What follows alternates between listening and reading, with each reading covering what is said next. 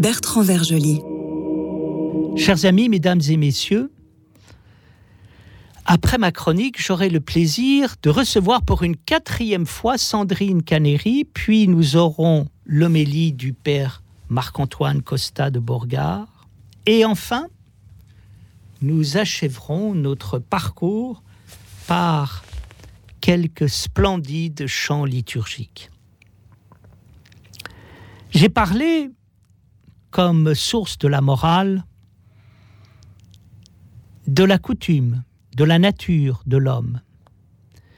Il convient maintenant d'aborder le quatrième volet des morales que l'on peut appeler des morales de la déconstruction. Qu'est-ce que c'est que la déconstruction? La déconstruction n'est pas la destruction, mais le fait de démonter une construction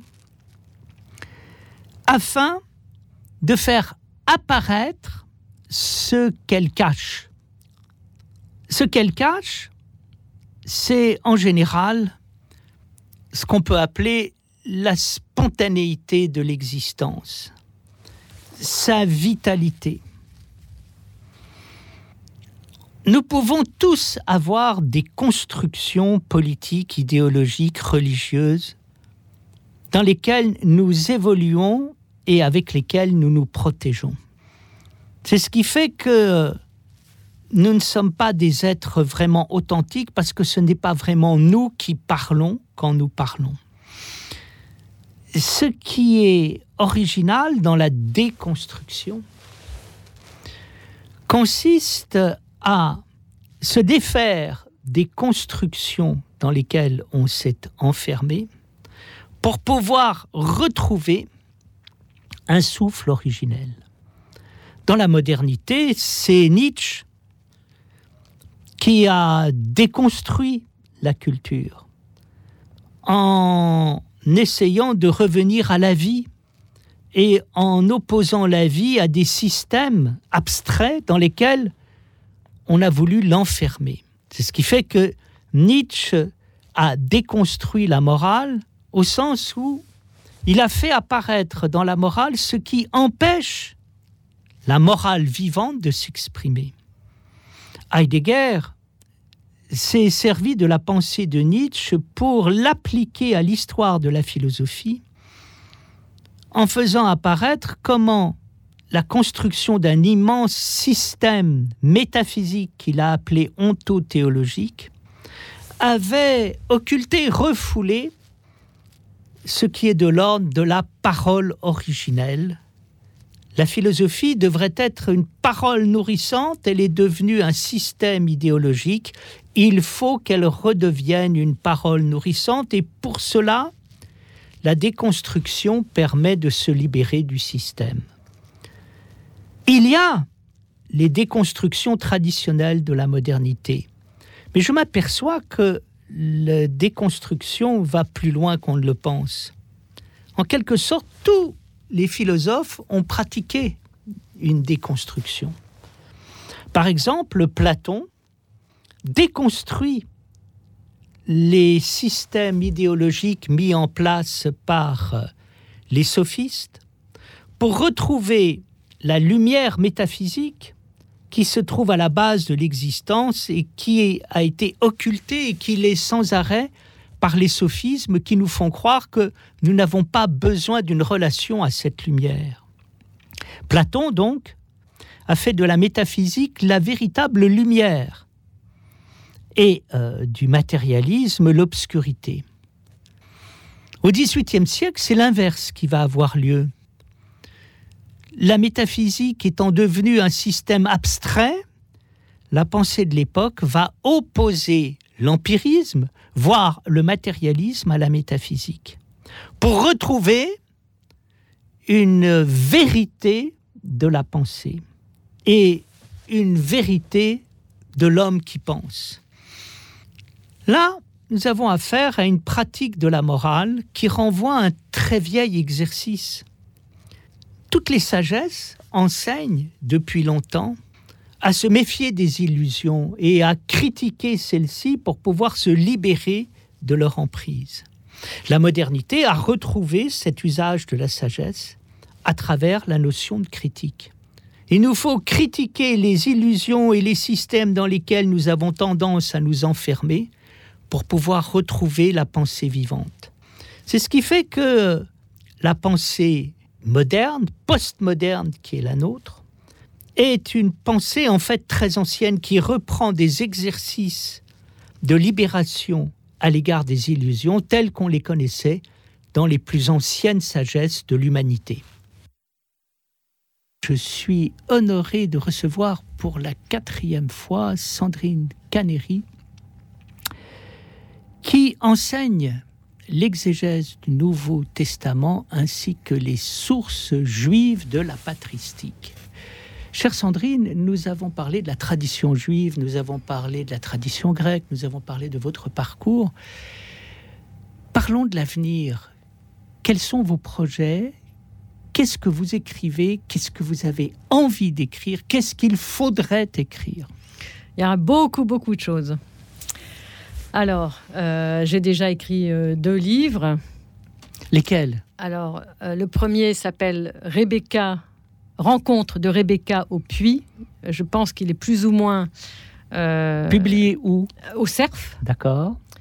alors, je sais que sur Amazon, on le trouve encore, mais il n'est plus en librairie parce qu'il est épuisé. Et puis un second livre sur ce que dit la Bible sur la solitude, Nouvelle Cité, édition Nouvelle Cité. J'aimerais pouvoir écrire d'autres livres.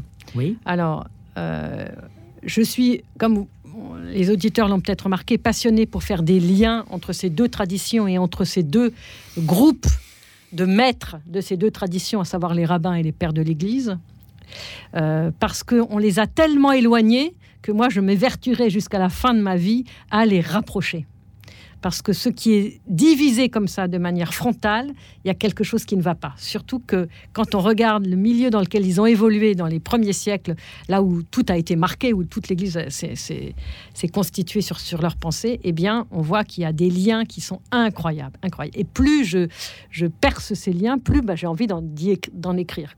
Alors, j'ai fait une, une, thèse de 600 pages sur... Euh, euh, la, manière de lire des pères de l'Église, comment les pères de l'Église lisent l'Écriture et comment les rabbins lisent l'Écriture à la même période, à la même période, à savoir entre, le, entre le 1er et le 6e siècle. D'accord.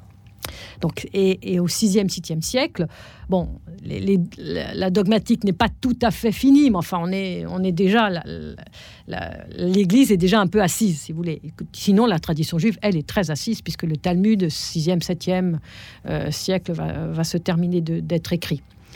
Et donc, euh, voilà. Donc, comment ils lisent et quelle est leur différence, pourquoi leur différence et quelle est leur, euh, leur unité, leur, leur ressemblance. Qu'est-ce qui fait que, pourquoi, par exemple, les pères de l'Église euh, ont la même méthode, ont certaines fois des mêmes méthodes. Alors, donnons, un exemple tout simple. ce qu'on appelle le midrash dans la tradition juive, qui est très connu, tout le monde sait ce que c'est que le midrash dans la tradition juive. Quand on en parle dans le milieu chrétien, on dit midrash, qu'est-ce que c'est? C'est un mot bizarre. Bon, Midrash, ça veut dire interprétation, ça veut dire, euh, ça veut dire euh, exercice de, de, scruter, de scruter le texte. Hein. C'est une étude très approfondie, très pointue. Eh bien, bah, les pères de l'Église font plein de midrashim, plein, comme les rabbins, mais on, ça, ils s'appellent pas de la même manière. Voilà. Euh, donc il suffit de regarder bien et puis on voit notamment le midrash notamment il va par exemple dire quelque chose que ne dit pas le texte biblique pour enrichir pour faire éclater du sens euh, dans le texte biblique à partir d'une donnée du texte. Hein, d'une donnée du texte. Quand Abraham et, Isaac se rencontrent, euh, doivent monter au mont Moria, eh bien, il y a une discussion entre Abraham et Isaac où il y a des blancs. Eh bien, les, les rabbins vont, vont combler ces blancs. Euh, vont combler ces plans. Voilà. Eh bien, eh ben, les pères de l'Église vont faire la même chose. Ils vont faire la même chose. Et ils vont faire discuter Abraham et Sarah au sujet de cette, de cette Akeda, de cette ligature d'Isaac. Et, et les pères de l'Église vont dire que Sarah n'est pas d'accord et qu'elle résiste, etc. Et qu'Abraham dit, mais quand même, Dieu a demandé. Enfin bon, il y a tout un tas de, de réflexions. Euh, voilà. Ou l'ange Gabriel avec... Euh, avec la Mère de Dieu quand il vient lui annoncer, eh bien, il suffit de regarder l'office liturgique. Eh bien, il y a une discussion pendant 20 minutes pendant le, les matines de, de, la fête du 25 mars. Qui, mais c'est qui, toi T'es quoi comme ange? Est-ce qu'il faut que je t'écoute? Parce que moi, mon ancêtre, elle a écouté un ange et elle s'est un peu trompée. Donc, je voudrais pas me tromper. Et il y a toute une discussion qui n'est absolument pas dans l'évangile. Donc, les pères font bien la même chose. Je n'invente rien. Et donc, pourquoi font-ils la même chose? Quel, quel, Est-ce que c'est la même élan spirituel? Enfin, bon, voyez, toutes les questions qu'on peut se poser. Donc, j'en ai parlé dans ma thèse pendant 600 pages. Voilà. Actuellement, vous écrivez quelque chose? Alors actuellement, euh, j'écris des articles. Je, fais des contributions, j'apporte des contributions euh, dans, les, dans des colloques. Et alors, en fait, moi, mon axe, c'est toujours ça. C'est-à-dire que je vais prendre n'importe quel sujet et je vais dire, voilà, qu'est-ce que disent les pères sur ce sujet? Qu'est-ce que disent les rabbins? Euh, Est-ce qu'on peut les mettre ensemble Où est-ce que ça se différencie Et où est le saut herméneutique qui est le saut de l'incarnation, qui évidemment nous distingue totalement. Qui, certains vont dire il y a un abîme, D'autres vont dire ben, c'est un seuil, on passe un seuil et on est dans, le, dans la, sublimité de l'incarnation du Christ et de, de tout ce qu'il a apporté, de la divinisation, enfin de, de la grande tradition chrétienne qui est immense. Voilà, ça c'est sûr. Et qu'est-ce qu'il faudrait écrire? Qu'est-ce qu'il faudrait avez des projets? Bah moi oui, je voudrais faire des choses sur la liturgie, notamment sur les parce que je trouve qu'il y a une, une, carence dans la dans l'Église orthodoxe sur euh, euh, de, de, lecture liturgique du Premier Testament. Il y a une vraie carence. On ne connaît pas bien, à part deux trois textes, on ne connaît pas l'Ancien Testament. Enfin vraiment très mal. Et donc je voudrais écrire un certain nombre de, de choses là-dessus. Et je voudrais aussi écrire sur les l'octave des grandes fêtes l'octave des grandes fêtes. Par exemple, 6, euh, janvier, euh, pour ceux qui ont le calendrier euh, occidental, 6 janvier, grande fête de la théophanie, eh bien, on, fait une, grande lecture la, veille, et puis après, c'est fini. Mais pendant huit jours, puisqu'on a huit jours d'octave, on devrait lire des textes de l'Ancien Testament qui montrent comment ça a préparé ce baptême du Christ. Et moi, ça, je voudrais le. Voilà. Et ça, je l'ai hérité aussi de, ce petit monastère des Galières, où à chaque office, ils ont des textes de l'Ancien Testament, mais qui, qui donnent un éclairage absolument prodigieux. Quoi. Pourtant, dans euh, la liturgie, euh, à chaque fois qu'il y a un évangile, il y a toujours une référence euh, à, la Bible. Et puis, en permanence, les, la, liturgie, les vêpres et tout sont nourris par les psaumes. Oui, oui, c'est nourri par les psaumes. Pas, pas, dans, pas dans la pratique de la lecture. Pas, pas suffisamment au niveau des lectures. Je veux dire, le, dimanche matin, on ne lit pas de texte de l'Ancien Testament. Et donc, on ne fait pas de lien.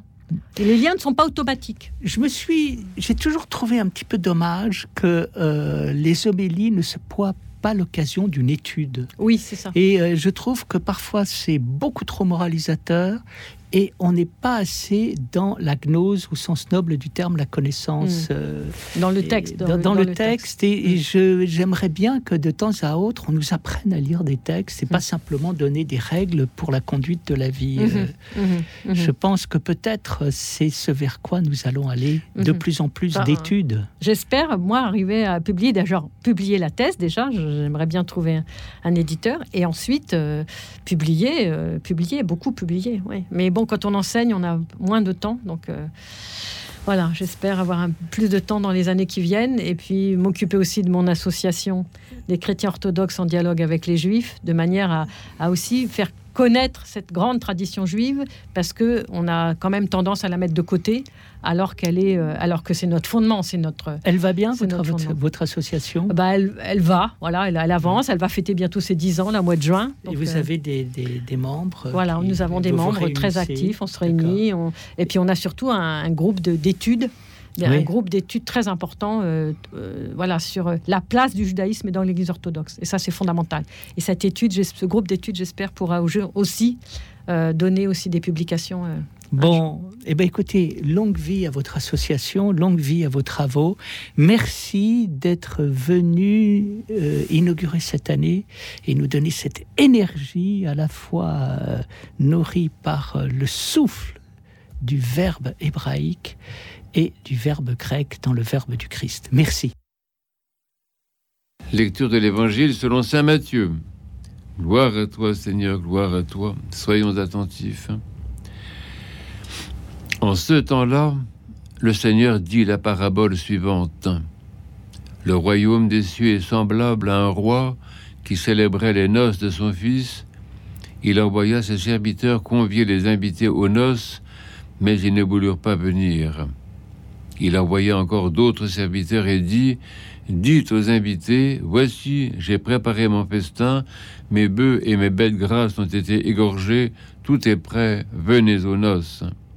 Mais eux négligèrent l'invitation et s'en allèrent l'un à son champ, l'autre à son commerce, et les autres s'emparèrent des serviteurs, les injurièrent et les tuèrent.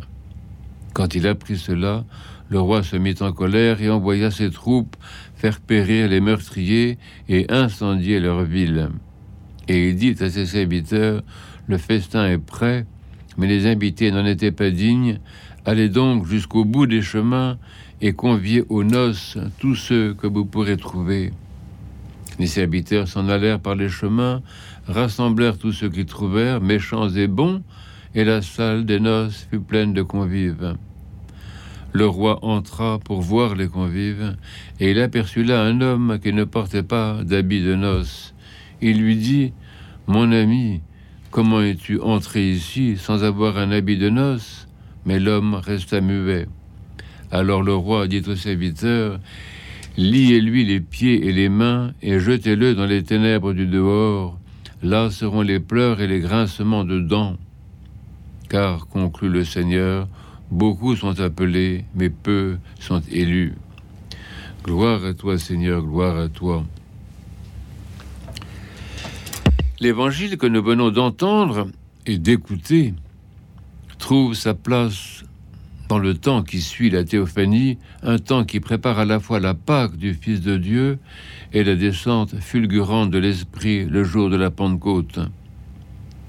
Le baptême du Christ dans le Jourdain était sa Pentecôte, en quelque sorte. L'Esprit, sous forme de colombe, descendant sur lui depuis les entrailles paternelles, dans cet amour du Père pour le Fils qui lui fait dire Mon Fils bien-aimé, celui en qui je me reconnais.